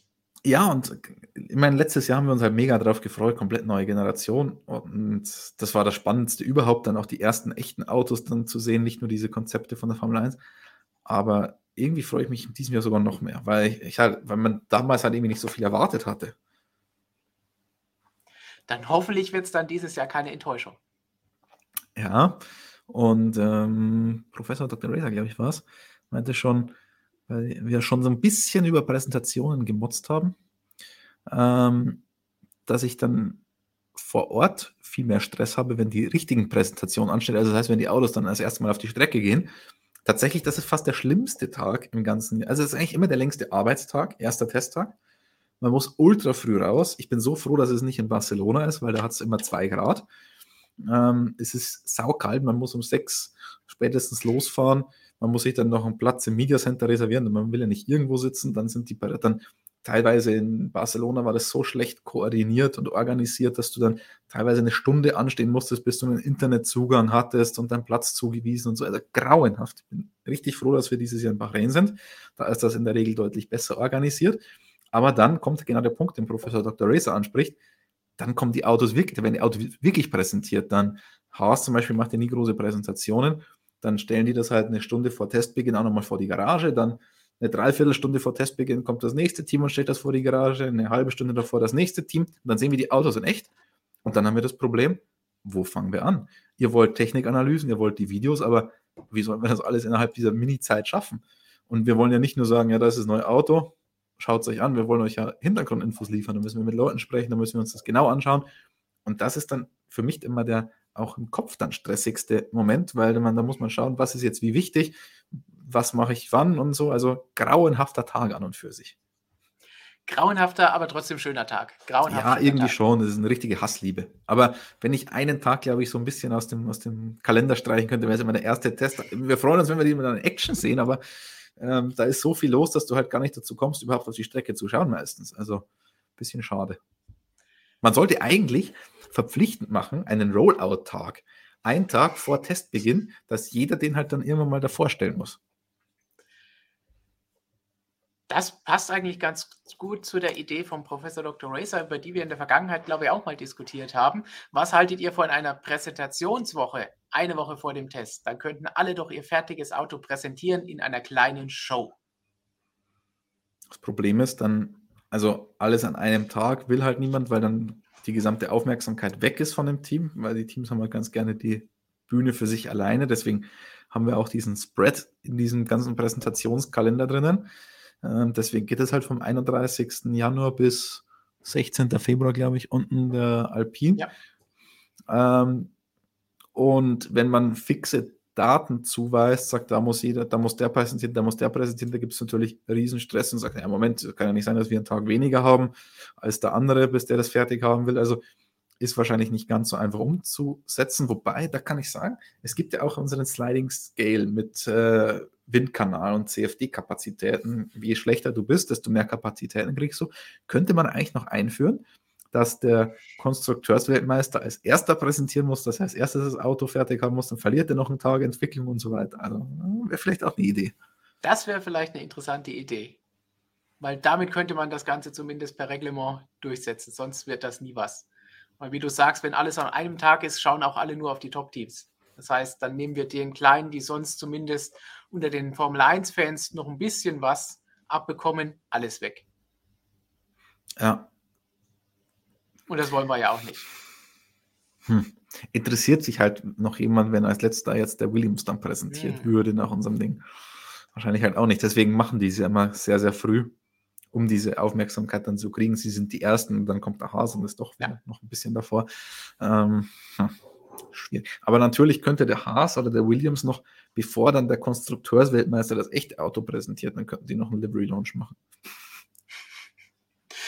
Jetzt wird schon ein recht kompliziertes Reglement. Da müssen wir jetzt, glaube ich, auch viele Seiten für schreiben. Was ist in diesem Reglement schon einfach? Also bitte dich, Stefan, als wäre das noch eine Herausforderung. Finanzielles Reglement ist neu dazugekommen. Jetzt machen wir dann noch das Präsentationsreglement. Ja, passt wunderbar. Gekauft. Sehr schön. Du schreibst? Ja, bin schon dabei. Wunderbar. Dann gibt es vielleicht eine negative Antwort auf die Frage von Professor Dr. Dr. Dr. Racer, ob es denn wieder deine schönen Technikvideos von nach den Präsentationen gibt. Ähm, Wenn es eine Präsentation gibt, dann haben wir das auch angedacht. Ist natürlich nicht immer ganz einfach zeitlich, weil zum Beispiel sind ja auch Reisen dann dabei und so weiter, aber wir geben unser Bestes, dass wir das wieder alles dann liefern können wie ihr das gewohnt seid von uns. So ist es. Und dann lassen wir jetzt mal die Präsentationen hinter uns und werfen vielleicht noch einen Blick auf das, was du vorhin schon angekündigt hast. Und dann sind wir so ein bisschen davon abgekommen, ja, nämlich bei Red Bull. Ja, wie es bei uns halt jeder weiß und kennt. Aber Red Bull haben wir ja schon ein bisschen gespoilert, dass du einen Artikel geschrieben hast. Und du hast ja auch gesagt, es gibt noch kein neues Auto. Aber was machen die denn? Also gehe ich mal voraus, stark. Also ähm, wahrscheinlich. Äh, ja, das ist eine richtig interessante Geschichte. Warum präsentiert Red Bull so früh und warum präsentiert man in New York? Was präsentiert man denn da überhaupt? Also, hm, jetzt dürft ihr gerne mal miträtseln, aber ich habe gehört, äh, dass man die Pläne für 2026 dort vorstellen will. Pläne für 2026 heißt, wie sieht es an der Motorenfront aus? Denn die ganze Honda-Geschichte, die läuft da jetzt eben doch noch ein bisschen weiter, auch mit richtig Honda und nicht nur so halb Honda, bis einschließlich 2025. ab 2026 gibt es ein neues Motorenreglement. Red Bull hat ja Red Bull Powertrains aufgebaut oder baut das gerade noch auf und entwickelt da den ersten eigenen Motor. Aber man hat ja von Anfang an gesagt, man ist einer Kooperation nicht abgeneigt. Eigentlich sollte die ja mit Porsche ähm, stattfinden, diese Kooperation, dass Porsche den Hybridteil übernimmt und Red Bull den Combustion-Teil an diesem Rennmotor. Das ist dann allerdings nicht zustande gekommen. Man hat aber weiterhin den Plan, das Ganze mit einem Hersteller zu machen. Natürlich auch aus finanzieller Sicht interessant, denn, das haben wir auch schon öfter erklärt, auf der Motorenseite verschlingt man eigentlich nur Geld. Da macht man kein Geld. Das, da wirft man das Geld eigentlich raus, das man jetzt möglicherweise auf Teamseite einnehmen könnte oder kann oder tut, weil ja Budget Cap da ist und man viele Sponsoreneinnahmen hat. Aber jetzt eben Motorenseite. Verliert man sehr viel Geld, kostet, wir haben das nochmal grob ausgerechnet beim Audi-Einstieg, bis man den ersten Kilometer fährt auf der Rennstrecke, gibt man rein auf Motorenseite, noch komplett ohne Team, gibt man da wahrscheinlich schon ungefähr mal eine halbe Milliarde aus. Und hätte man da jetzt einen OEM, einen Automobilhersteller an der Seite, kann das refinanziert werden, dann kann er möglicherweise auch den Hybridteil übernehmen und so weiter. Also, das ist natürlich eine sehr interessante Information gewesen, dass man da die Pläne für 2026 möglicherweise vorstellen wird. Das ist der Plan. Pläne können sich immer ändern, aber das, was wir gehört haben. Und dann stellt man sich natürlich die Frage, warum will man das in den Vereinigten Staaten von Amerika tun? Und da gab es ja zuletzt auch wieder vermehrt Gerüchte, wonach der Partner dort herkommen könnte. Ford, wenn man den Namen jetzt auch in den Mund nehmen will. Ähm, wir haben mal nachgeschaut, es gibt sogar ein Ford-Building auch in New York. Muss man gar nicht nach Detroit. Aber es gibt auch relativ wenige Informationen bislang zu diesem Launch und deswegen ein bisschen Geheimniskrämerei. Könnte sein, könnte aber auch nicht sein. Aber also ich bin mal sehr gespannt, weil das Auto wird, wird nicht die große Sache sein, die man da jetzt in New York unbedingt präsentieren will. Und das Spannende ist, wir haben ja dann auch noch Alpha Tauri eine Woche später ebenfalls in New York. Das heißt, irgendwas muss da ja sein. Irgendein Sponsor, irgendein Partner, irgendwie müssen sie da hinkommen. Das ist ja nicht einfach nur aus Jux und Dollerei. Also klar, Amerika boomt. Ähm, Red Bull hat schon öfter mal Sachen gemacht in Amerika, Showruns, schon bevor der große Boom da war, aber tut man sich diesen großen Aufwand an mit den Präsentationen dort, nur um diesen Boom noch mehr mitzunehmen. Klar, das ist Red Bull. Red Bull ist immer für eine Überraschung gut, immer marketingtechnisch absoluter Wahnsinn. Aber natürlich kann man sagen, wir, wir zählen 1 und 1 zusammen und am Ende ergibt halt in der Formel 1 1 und 1 oftmals nicht 2, sondern 5 oder 7 oder 8 oder 9 oder was auch immer. Aber ich bin mal gespannt. Also, ob es da eine Überraschung geben wird oder ein bisschen mehr als jetzt nur neue Sponsoren oder einen neuen Aufkleber, ein neues Design oder was auch immer. Und wenn wir jetzt schon über Ford sprechen, muss man einerseits sagen, was wäre das Ganze? Denn wir haben ja schon gesagt, Motorentwicklung bei Red Bull Powertrains. Und andererseits, was ist mit Honda?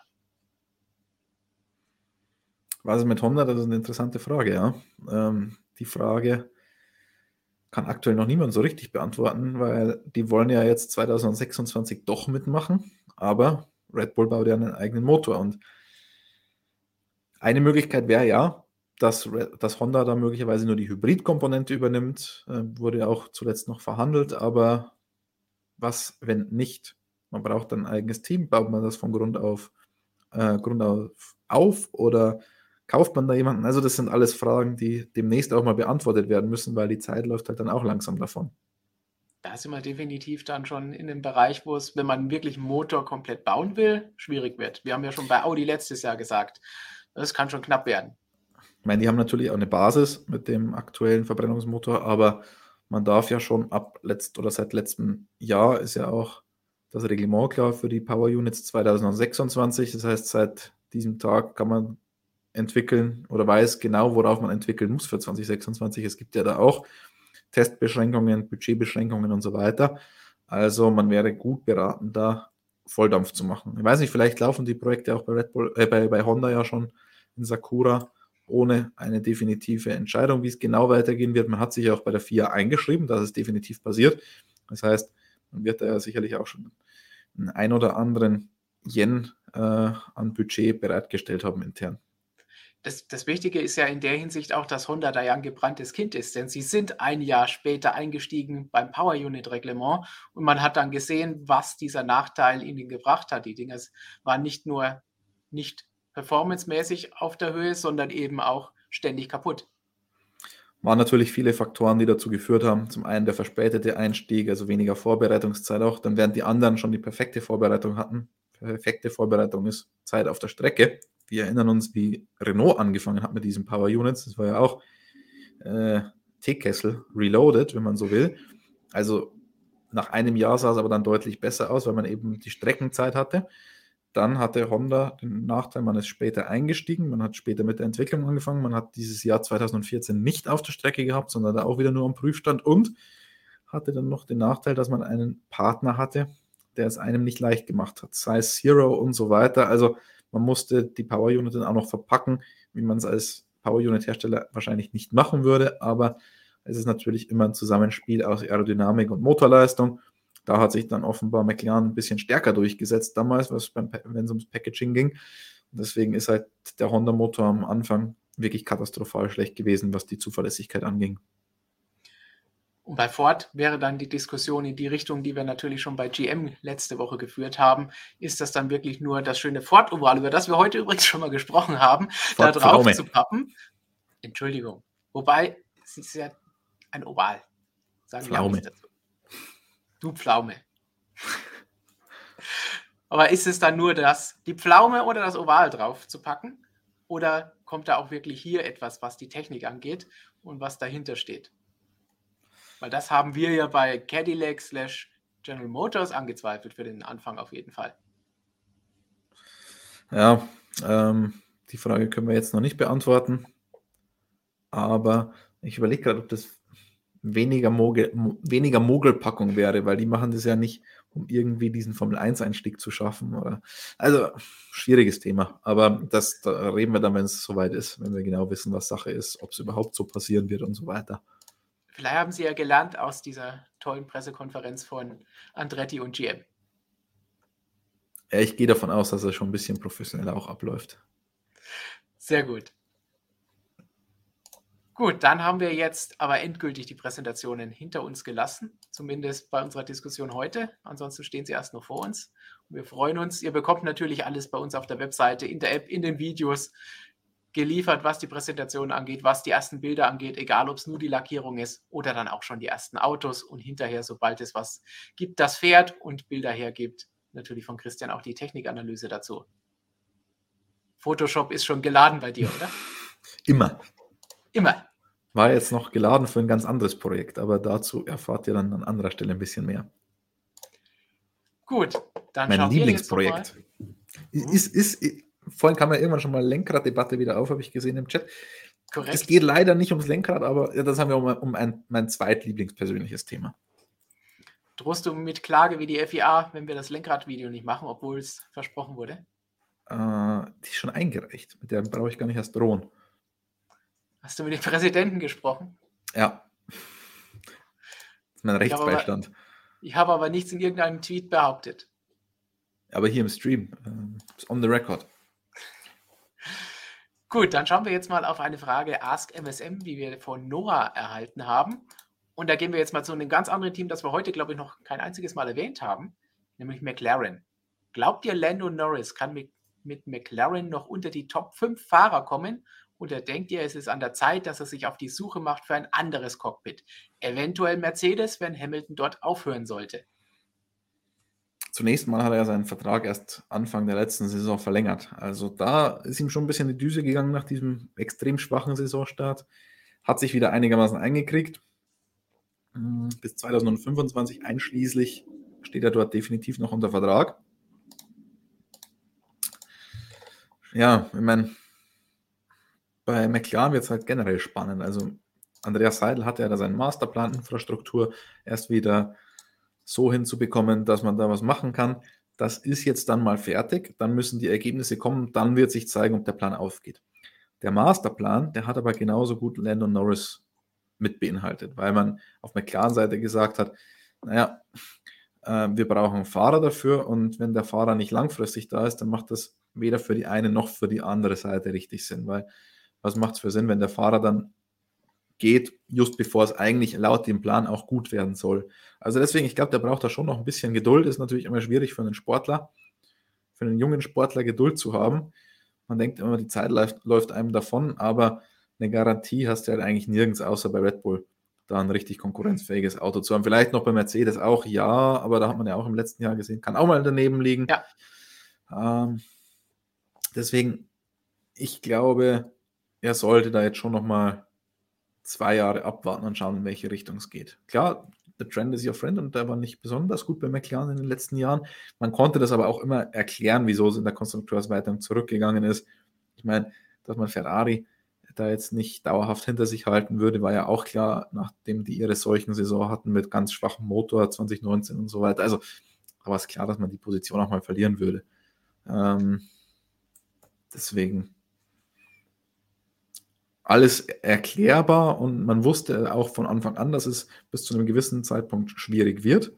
Jetzt muss halt dann die Trendwende kommen. Also, und wenn die dann nicht kommt, dann bin ich mal gespannt. Dann wird es da ein bisschen ungemütlich bei McLaren. Grundsätzlich erstens mit Abwarten hat man bei uns ja eh immer ein Stein im Brett. Das ist ja schon mal ein guter Begriff. Und zweitens hast du gesagt, ein, zwei Jahre abwarten, ob es denn mit McLaren wieder bergauf geht. Es ist ja auch nicht so, dass plötzlich irgendwo Top-Cockpits frei wären, wo er jetzt hingehen könnte. Hier in der Frage hieß es, wenn Hamilton aufhört, aber danach sieht es ja im Moment erstmal nicht aus. Erstmal hat er noch bis Jahresende Vertrag und selbst hat er ja auch schon gesagt, genauso wie Tote Wolf, ja, sie wollen weitermachen und das nicht nur für ein Jahr höchstwahrscheinlich. Das heißt, da wäre diese Variante schon mal weg. Wo wäre sonst noch was frei in einem Top-Team, das wirklich ein siegfähiges Auto aktuell hat? Wenn Kollege Perez dann irgendwann ähm, nicht mehr Vielleicht passt oder was auch immer da noch vorfällt oder doch zu alt wird oder wie auch immer. Ähm, da müssen wir, aber da braucht, jetzt habe ich die Glaskugel leider nicht hier. Da bräuchte man jetzt schon eine große Glaskugel, weil da sind so viele Variablen in der ganzen Geschichte drin. Oh, Stefan sitzt ja neben meinem ich Platz. Ich deinen Platz. Ich finde hier aber alles außer Glaskugel. Nee, in, in, den, in den Schubläden sind sie nicht, Stefan. Da ah, sind die, so das sind die Laser, Lasertech-Knarren.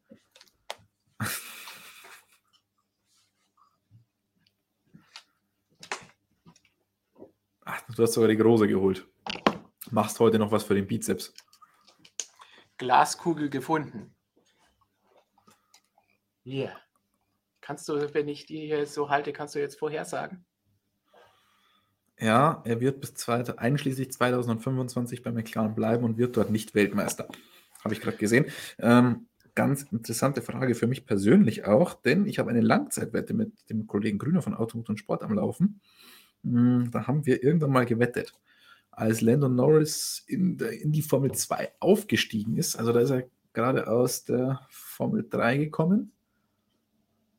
Ähm, ich weiß nicht mehr ganz genau, auf jeden Fall ist er da gerade in die Formel 2 gekommen und der Kollege Grüner war sich hundertprozentig sicher, dass da ein zukünftiger Weltmeister äh, kommt. Ich glaube, da hat er gerade den McLaren Junior-Vertrag unterschrieben. Und der war sich hundertprozentig sicher, dass wir ein Weltmeister und ich habe einfach dagegen gewettet, habe aber gesagt, wir müssen natürlich äh, einen Zeitrahmen ausmachen, weil einfach zu sagen, der wird Weltmeister, wenn er dann 87 ist, ähm, rein theoretisch könnte er dann immer noch Weltmeister werden. Deswegen haben wir dann zehn Jahre festgesetzt, innerhalb von zehn Jahren. Wenn er in diesen zehn Jahren nicht Weltmeister wird, kriege ich einen Kasten Bier. Wenn er Weltmeister wird, muss ich den Kasten Bier dem Kollegen mitbringen. Aber ich bin zuversichtlich, dass ich diese Wette gewinnen werde, weil es ist bei sowas tendenziell, lasst euch das gesagt sein, immer einfacher gegen sowas zu wetten als drauf, weil es müssen so viele Faktoren passen er muss seine, damals war er noch viel jünger, da haben wir noch nicht von Form sprechen ähm, reden können. Da musste man ja sagen, er muss erstmal in der Formel 1 diese Form überhaupt bringen, dann muss er die Form lange halten, dann braucht er das richtige Auto, dann muss er sich da auch gegen den Teamkollegen durchsetzen. Also es sind so viele Faktoren, deswegen ist es immer einfacher, gegen etwas zu wetten als darauf. Du und deine Wetten. Das ist ja auch so eine endlose Geschichte. und jetzt ist dein Ton besser. War das die ganze Zeit so? Ja, weil ich gerade auch gelesen habe, das klingt so ein bisschen nach Laptop-Mikrofon. Also ich habe dich verstanden, aber jetzt klingt es ein bisschen besser. Gut, passend zu deiner Lando-Ausführung kam von Hans Dampf die Frage, kann, George Russell zu, kann man George Russell zutrauen, den WM-Titel nächste Saison zu gewinnen? Auf den Fahrer selbst gilt wahrscheinlich all das, was du eben für Lando gesagt hast, aber am wichtigsten ist da, kann man es Mercedes zutrauen?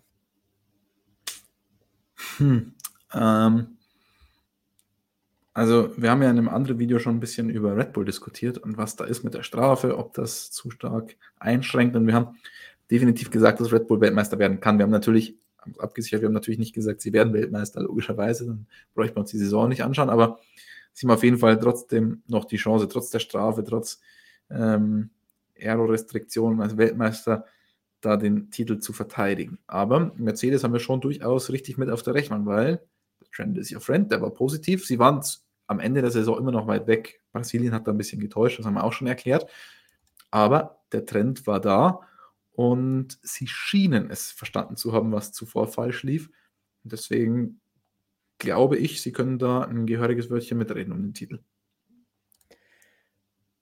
So, dann. Du, du willst ihn nicht aus dem Fenster lehnen, Stefan? ich dachte, jetzt kommt. Kommt da noch was von dir? Wir haben da ja eh schon mal drüber gesprochen bei unseren Prognosen. Das heißt, muss ja eigentlich in den drei Wochen hat sich jetzt nichts verändert. Wir haben nichts Neues von Mercedes gehört und gesehen und kein Auto. Deswegen sage ich weiterhin, es ist noch die eine große Fragezeichen. Haben sie wirklich alle Probleme aus dem Vorjahresauto entdeckt und behoben? Wenn das der Fall ist, müssen sie immer noch das überkommen, dass sie diesen Rückstand hatten, dass Red Bull schneller war. Aber ich kann mir durchaus vorstellen, dass sie Ferrari schlagen können.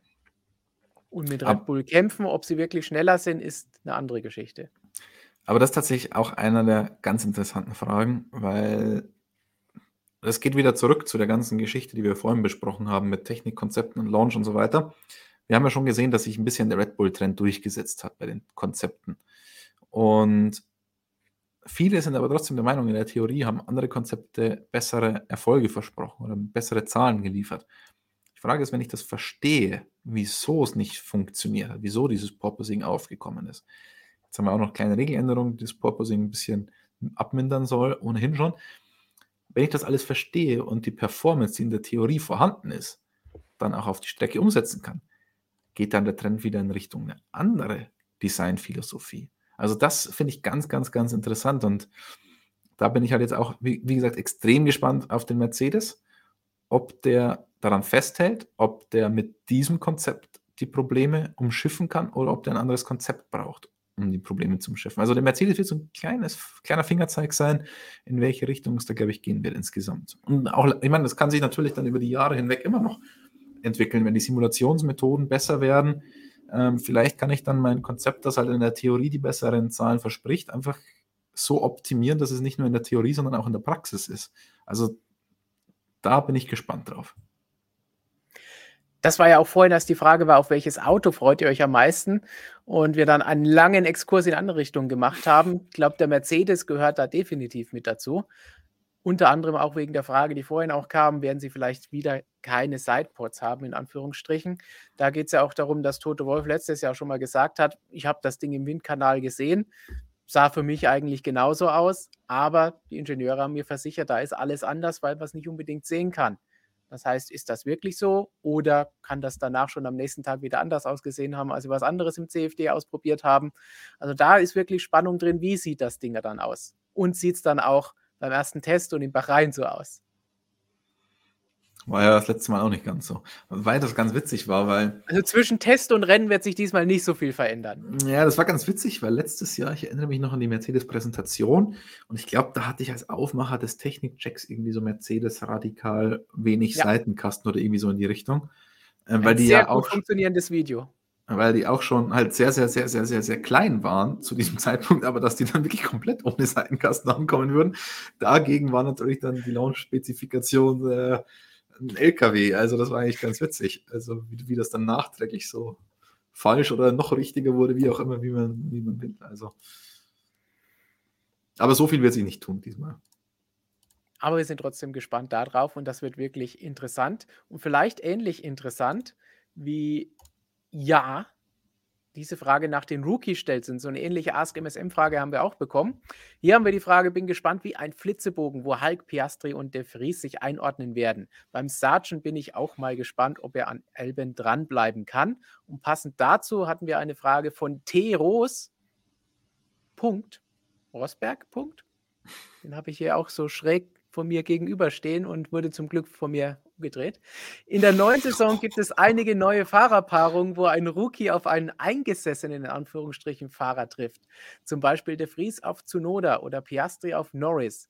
Bei welcher Fahrerpaarung seht ihr das größte Potenzial, dass sich der bestehende Fahrer gegenüber dem Rookie blamieren, in Anführungsstrichen, könnte? Blamieren könnte. Hm. Schauen wir uns mal die vier Rookie-Paarungen an, die wir haben.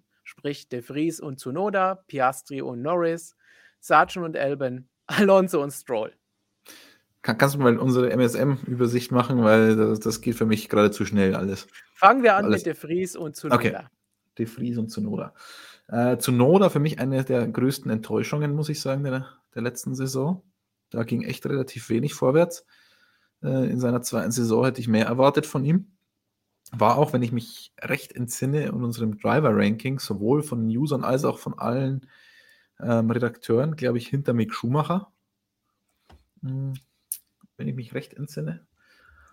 Und De Vries hat natürlich einen gigantischen Einstand gegeben, als er dann mal ins kalte Wasser gesprungen ist. Und ist ein Rookie, aber ist ein alter Rookie. Und ich glaube auch, dass das nicht verkehrt ist, weil du wirst einfach reifer, du kriegst generell Erfahrung. Er hat mit Mercedes auch Formel 1 Erfahrung sammeln können. Hm, ich glaube, den dürfen wir nicht unterschätzen. Ich glaube auch nicht, dass wir ihn überschätzen sollten. Ich glaube, er ist kein, kein absolutes Supertalent, aber er hat die Formel 2 gewonnen. Klar, war nicht seine erste Saison, deswegen sagen wir auch, kein absolutes Supertalent. Ähm, die Formel 2-Saison war damals auch nicht mega stark besetzt, muss man auch sagen. Aber in der Formel E einen mehr als ordentlichen Job gemacht, wurde er der Weltmeister. Deswegen, also ich glaube, da ist schon die Chance da, dass sich Yuki Tsunoda schwer tun wird. Was glaubst du, Stefan? Nach Durchschnitt, Durchschnittsnoten im Fahrerranking ist er auf dem 19. Platz gelandet. Ja. Bei uns. Nur vor Latifi dann, wenn ich das Korrekt. überschlage. Interstroll, Ricardo Magnussen, Joe und Schumacher auf 14. Da würde ich auch sagen, wird spannend, weil das ist jetzt dann auch für Tsunoda so die Saison, in der er wirklich was zeigen muss. Eigentlich hätte er das letztes Jahr schon zeigen müssen. Vor allen Dingen, da Gasly nicht wirklich überzeugt hat und wir ja auch schon öfter gesagt haben, dass das nicht besonders war, was der abgeliefert hat. Da hätte man eigentlich von ihm mehr erwarten können und müssen. Und dieses Jahr muss er das dann machen. Es gab ja diese legendäre Pressekonferenz in Zandvoort, wo Teamchef Franz Toast gefragt wurde, ob äh, Zunoda denn nächstes Jahr Teamleader sein kann. Die Antwort, die hätte nicht von dir kommen können, weil so wenig Wörter hast du noch nie in einer Antwort verwendet, wie er in der ganzen Pressekonferenz.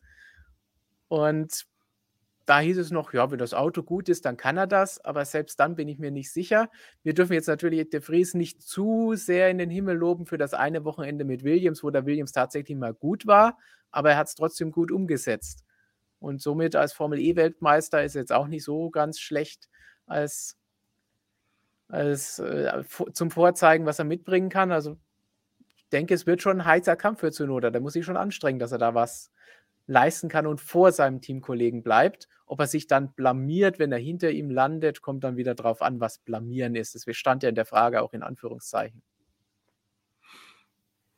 Aber ich würde schon sagen, dass wenn das dein drittes Jahr, das drittes Jahr mit dem Team und der andere fährt seine erste volle Saison und du landest hinter ihm, dann ist es schon, dann kann man, finde ich, schon vom Blamieren reden. Wenn er fair ins Square denke, ja. hinter ihm landet. Also wenn man so sagt, drittes Jahr, ja wenn er dahinter landet. Wir müssen natürlich immer dazu sagen, fair and square hinter ihm landet, weil es kann natürlich immer sein, dass es ein Ausreißerergebnis ja. gibt, das mit ein bisschen Glück eingefahren wurde, ähm, wo eine ganze Saison dann verfälschen kann, was die Punkte angeht. Aber doch, das wäre schon ein herber Schlag. Herber Schlag, aber ich würde es für möglich erachten. Für den sympathischen und witzigen Japaner muss man auch dazu sagen, es ist nicht so, dass wir den nicht mögen, der ist super witzig. Ähm, aber er muss halt auch im Cockpit liefern. Und dafür wird es dann dieses Jahr Zeit. Dann nächst, nächste Fahrerpaarung. Das ist wahrscheinlich das, das große Duell, auf, auf das alle schauen wollen und werden. Piastri gegen Norris. Norris haben wir eben schon drüber gesprochen und seine WM-Chancen und ob er vielleicht woanders hingehen sollte. Jetzt hat er das neue Supertalent an der Seite. Da muss, muss er davor landen. Also da gebe ich jetzt die Vorlage. Da geht es gar nicht anders. Egal wie Supertalent hin oder her, weil Lando wird das ja genauso angedichtet. Ja, gut, manche Leute haben auf den Kasten Bier gewettet, manche halt nicht. Ähm, ja, also, ja, er muss vor ihm landen. Bin ich komplett bei dir, Stefan. Die Frage ist halt, wie eindeutig wird es? Wird es so eine Sache wie Lando gegen, gegen Danny? Wird das so eindeutig? Das ist, das ist, glaube ich, eher die Frage. Und die, Frage ist schwer zu beantworten, weil wir ja alle nicht wirklich wissen, was Piastri in so einem Auto leisten kann. Formel Also 2, Stefan, Formel wir- 3 war super. In, wir, Wir- haben, wir wissen, was er in einem 2021er Auto leisten kann, denn das haben wir live gesehen. Vorhin gerade noch das Bild gesehen, als wir was für dich rausgesucht haben. Aber trotzdem, wie er jetzt mit der neuen Generation zurechtkommt und als Stammfahrer da zurechtkommt. Die Vorbereitung ist super, die hat Alpine gut gemacht und Renault für McLaren. Kann man nur Daumen nach oben dafür geben, für die Vertragswerke eher Daumen nach unten. Ja, also mh, er hat schon bewiesen, dass er sich sehr, sehr schnell einfindet. Er wurde als Rookie-Meister in der Formel 3, er wurde als Rookie- Rookie-Meister in der Formel 2. Das ist ja immer, das ist, finde ich, wenn du das schaffst, dann bist du einer von den aller, aller, aller, allerbesten.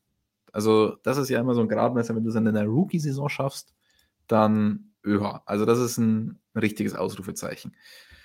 Ähm, Formel 1 ist aber trotzdem immer noch mal eine andere Hausnummer. Formel 1 ist so viel komplexer, ja, er wurde gut herangeführt von, von Renault, Alpine, aber das darf nicht reichen, um sofort auf Augenhöhe mit Lando Norris zu fahren, wenn Lando Norris der Gigant im Cockpit ist, für den wir ihn jetzt die letzten zwei Jahre gehalten haben. Also Ja. mh, er muss im Schnitt, sagen wir mal, wenn er zwei Zehntel an ihm dran ist, dann ist es sehr ordentlich.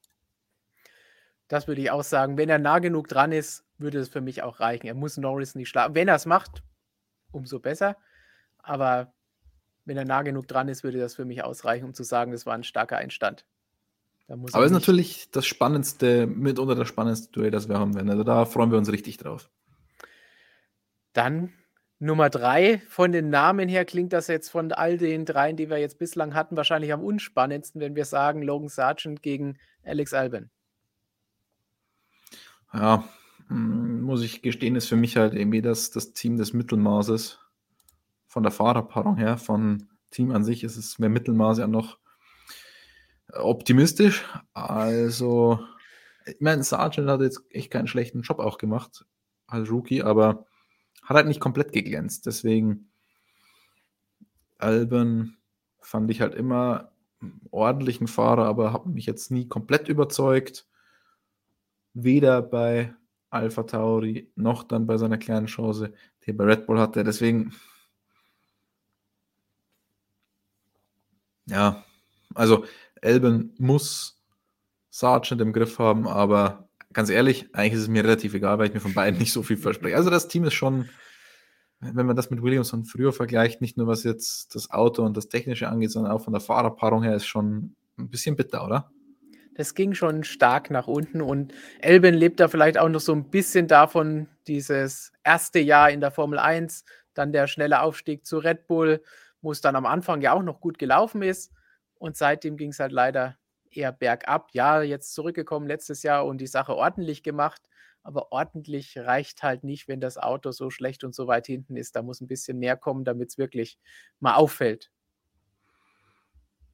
Ja, und der ist halt für mich auch so ein bisschen personifiziertes Mittelmaß. Also da erwarte ich mir keine großen Ausschläge nach oben.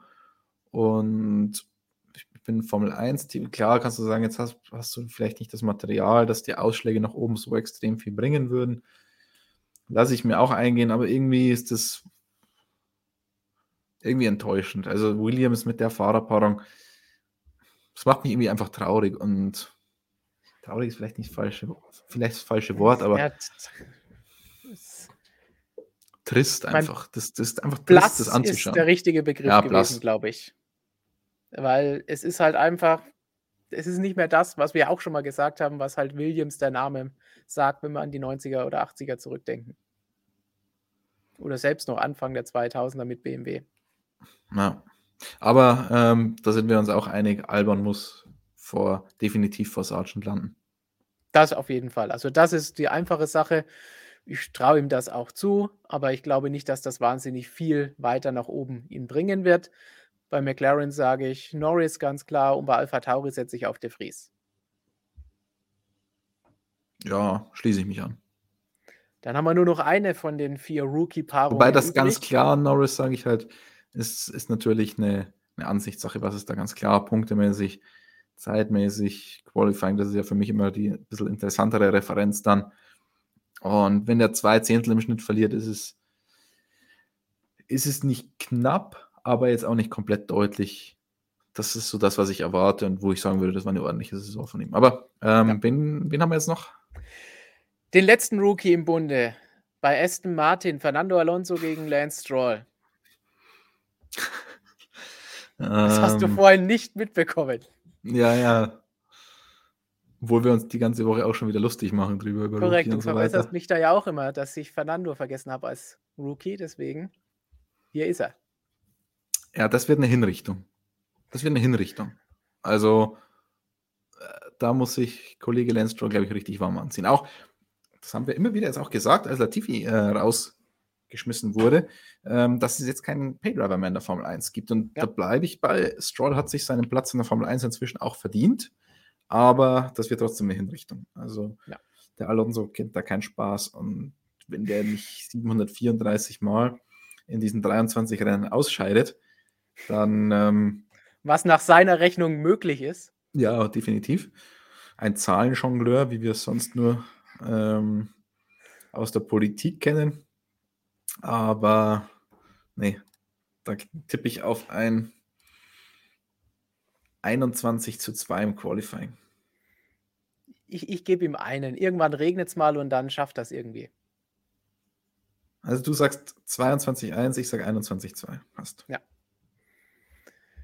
Aber wenn wir schon beim Thema Aston Martin sind, Justin fragt da, Aston vor oder zwischen Alpine und McLaren? Was denkt ihr? Da, da lehne ich jetzt mich mal aus dem Fenster. Ah, das ist die Diskussion, die wir ja schon mal geführt haben in dem Ausblick. Wenn man nur auf Fernando Alonso schaut und den Aufwärtstrend der Grünen im letzten Jahr, könnte man sagen, oh, die könnten da durchaus vielleicht, wenn sie da so weitermachen, vorne mitmischen. Aber in der Konstrukteurswertung brauchen wir halt wieder zwei Fahrer. Und so sehr ich dir zustimme, dass Stroll nicht nur Paydriver ist, sondern ordentliches Mittelmaß. Besser als manch anderer, der da rumfährt. Weiß ich nicht, ob das ausreicht, um gegen Alpine und McLaren zu bestehen. Mit, zumindest gegen McLaren zu bestehen, wenn es die Fahrerpaarung angeht. Ja, also mein McLaren war jetzt auch ein bisschen Einmann-Team leider. Hm, das wird sich hoffentlich ändern in dieser Saison dort. Also, ja, man darf aber trotzdem nicht vergessen, Landon Norris hat in dem McLaren auch letztes Jahr trotz Aston Aufwärtstrend hat ihn trotzdem sehr oft geschlagen. Also der stand, ich glaube, Landon Norris war sehr, sehr oft Best of the Rest, obwohl es ja eigentlich nicht so gut aussah mit dem McLaren, aber Best of the Rest in der Qualifikation. Also so schlecht war der McLaren jetzt auch nicht, wie er vielleicht manchmal den Eindruck erweckt hat. Hm. Aber der, der Aston Martin, also es hätte mich schon brennend interessiert, was der Aston Martin da in den Händen von Fernando Alonso hätte liefern können am Ende der letzten Saison. Deswegen, also, wie wir es ja wahrscheinlich schon gesagt haben an dem Video, das ist inzwischen schon so lange her, dass ich echt nicht mehr weiß, was ich da gesagt habe, aber dem Alonso traue ich zu, dem Stroll nicht. Korrekt. Ich glaube, so haben wir uns da auch geeinigt gehabt, was unseren Ausblick auf die Saison angeht. Gut, dann jetzt mal was ganz anderes zwischenrein, um mal richtig Spannung hier reinzubringen. TMS fragt in einem Superchat und vielen Dank für die Unterstützung.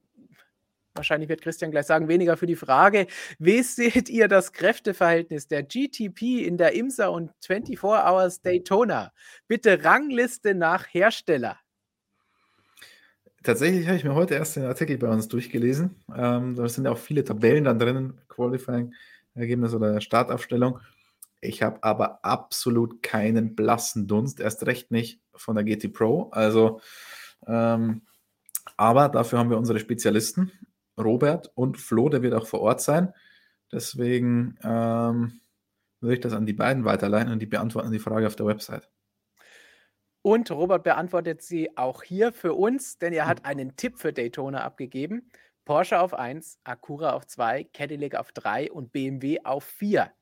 Acura schnell auf einer Runde, aber mit Blick auf Zuverlässigkeit tippen wir auf die beiden Werks-Porsche. Wir glauben, dass in Daytona nicht der Speed, sondern allein die Zuverlässigkeit übers Rennen entscheidet. Oh, aber ist das äh, GTP? Ist das nicht GT Pro? Das. Aber. Vielleicht hat er das überlesen.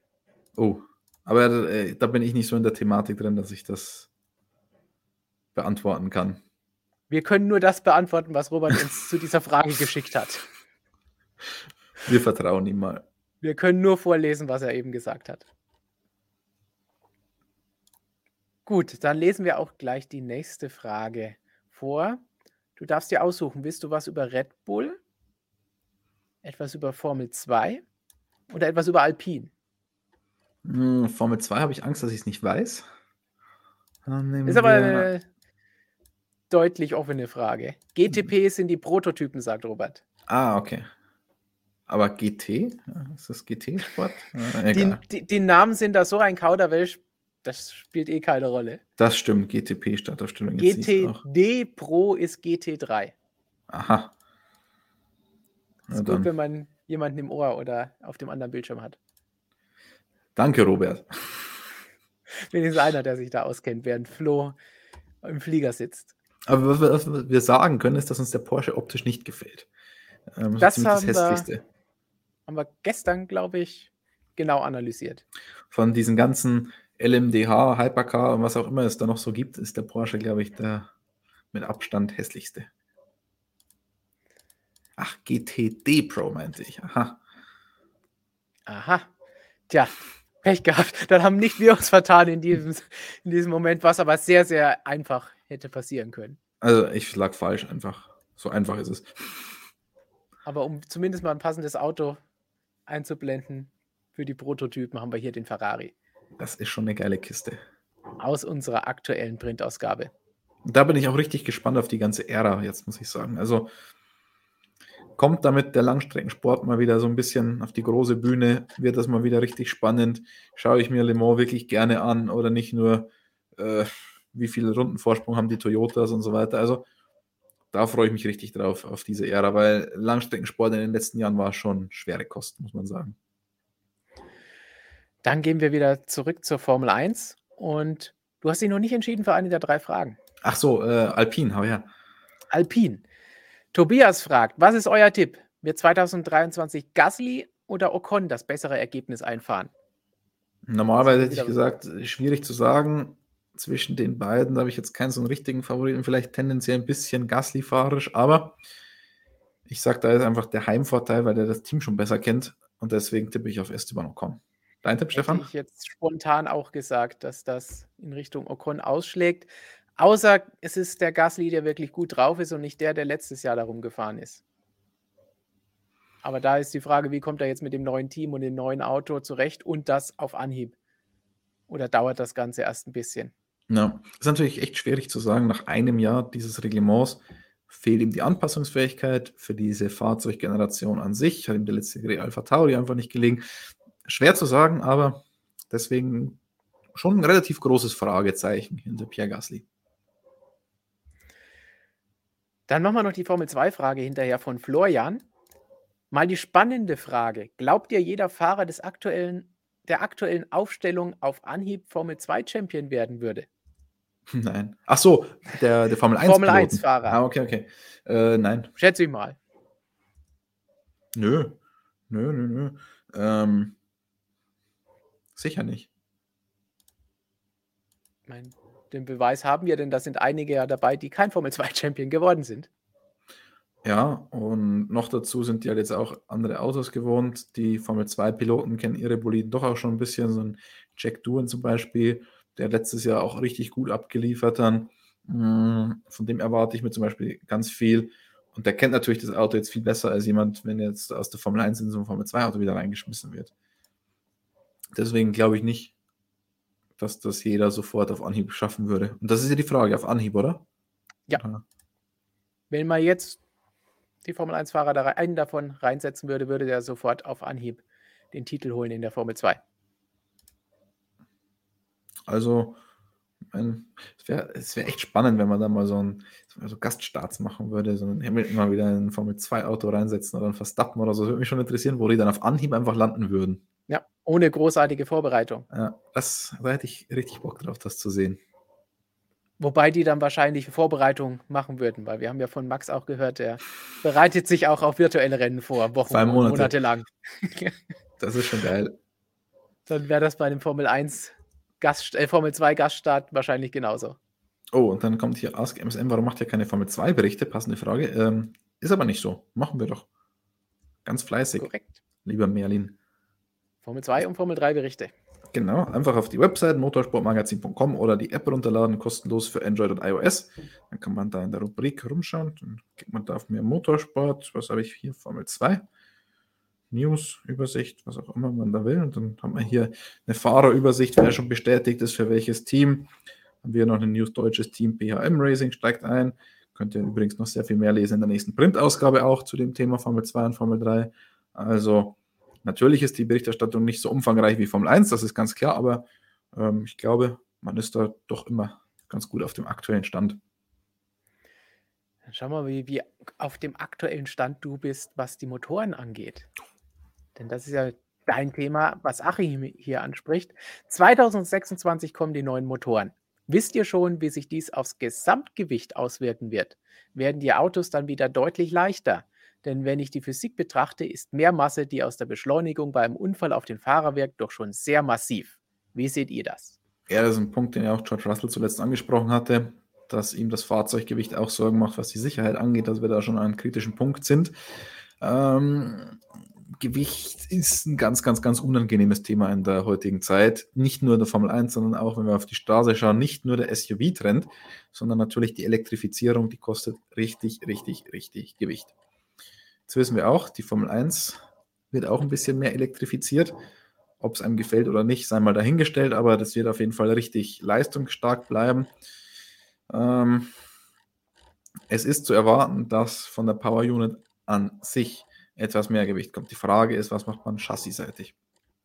Schafft man es da wieder ein bisschen Gewicht rauszunehmen? Also ich hoffe auf jeden Fall, dass es insgesamt nicht noch schwerer wird, weil wenn man sich die Autos heute anschaut und die von vor 20 Jahren, wie sich die bewegen, ist halt leider nicht mehr ganz so spektakulär wie früher. Früher waren die einfach so agil, so. Die, die haben auf jede Unebenheit hat die nicht zerbrechlich im eigentlichen Sinne wirken lassen, aber zerbrechlich im Fahrzustand, diese Instabilität. Und das hat natürlich schon viel ausgemacht, wurde aber mit der 2022er Generation wieder ein bisschen besser als zuvor. Also die Autos zuvor mit den 13 Zoll Reifen haben natürlich so viel Dämpfung äh, schon von den Reifen gehabt, dann dazu noch ein sehr, sehr komplexes Fahrwerk, dass die komfortabel waren wie eine Limousine. Das ist jetzt nicht mehr so und es wirkt auch wieder deutlich spektakulärer, wenn man sich die Autos an der Strecke ansieht. Trotzdem, sie sind zu schwer.